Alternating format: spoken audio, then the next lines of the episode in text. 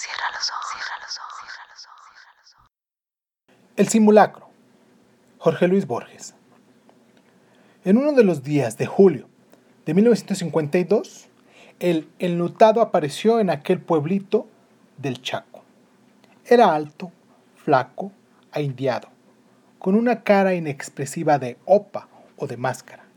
La gente lo trataba con deferencia, no por él, sino por el que representaba o ya era. Eligió un rancho cerca del río. Con la ayuda de unas vecinas, armó una tabla sobre los dos caballetes y encima una caja de cartón con una muñeca de pelo rubio. Además, encendieron cuatro velas en candeleros altos y pusieron flores alrededor. La gente no tardó en acudir. Viejas desesperadas, chicos atónitos, pelones que se quitaban por respeto el casco de corcho, desfilaban ante la caja y repetían. Mi sentido pésame general.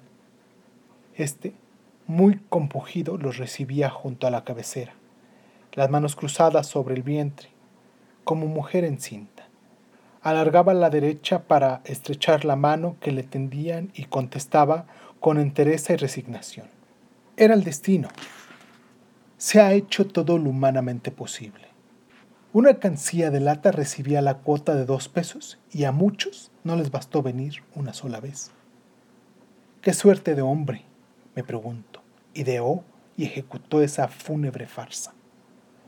Un fanático, un triste, un alucinado o un impostor y un cínico. Creía ser Perón al representar su doliente papel de viudo macabro.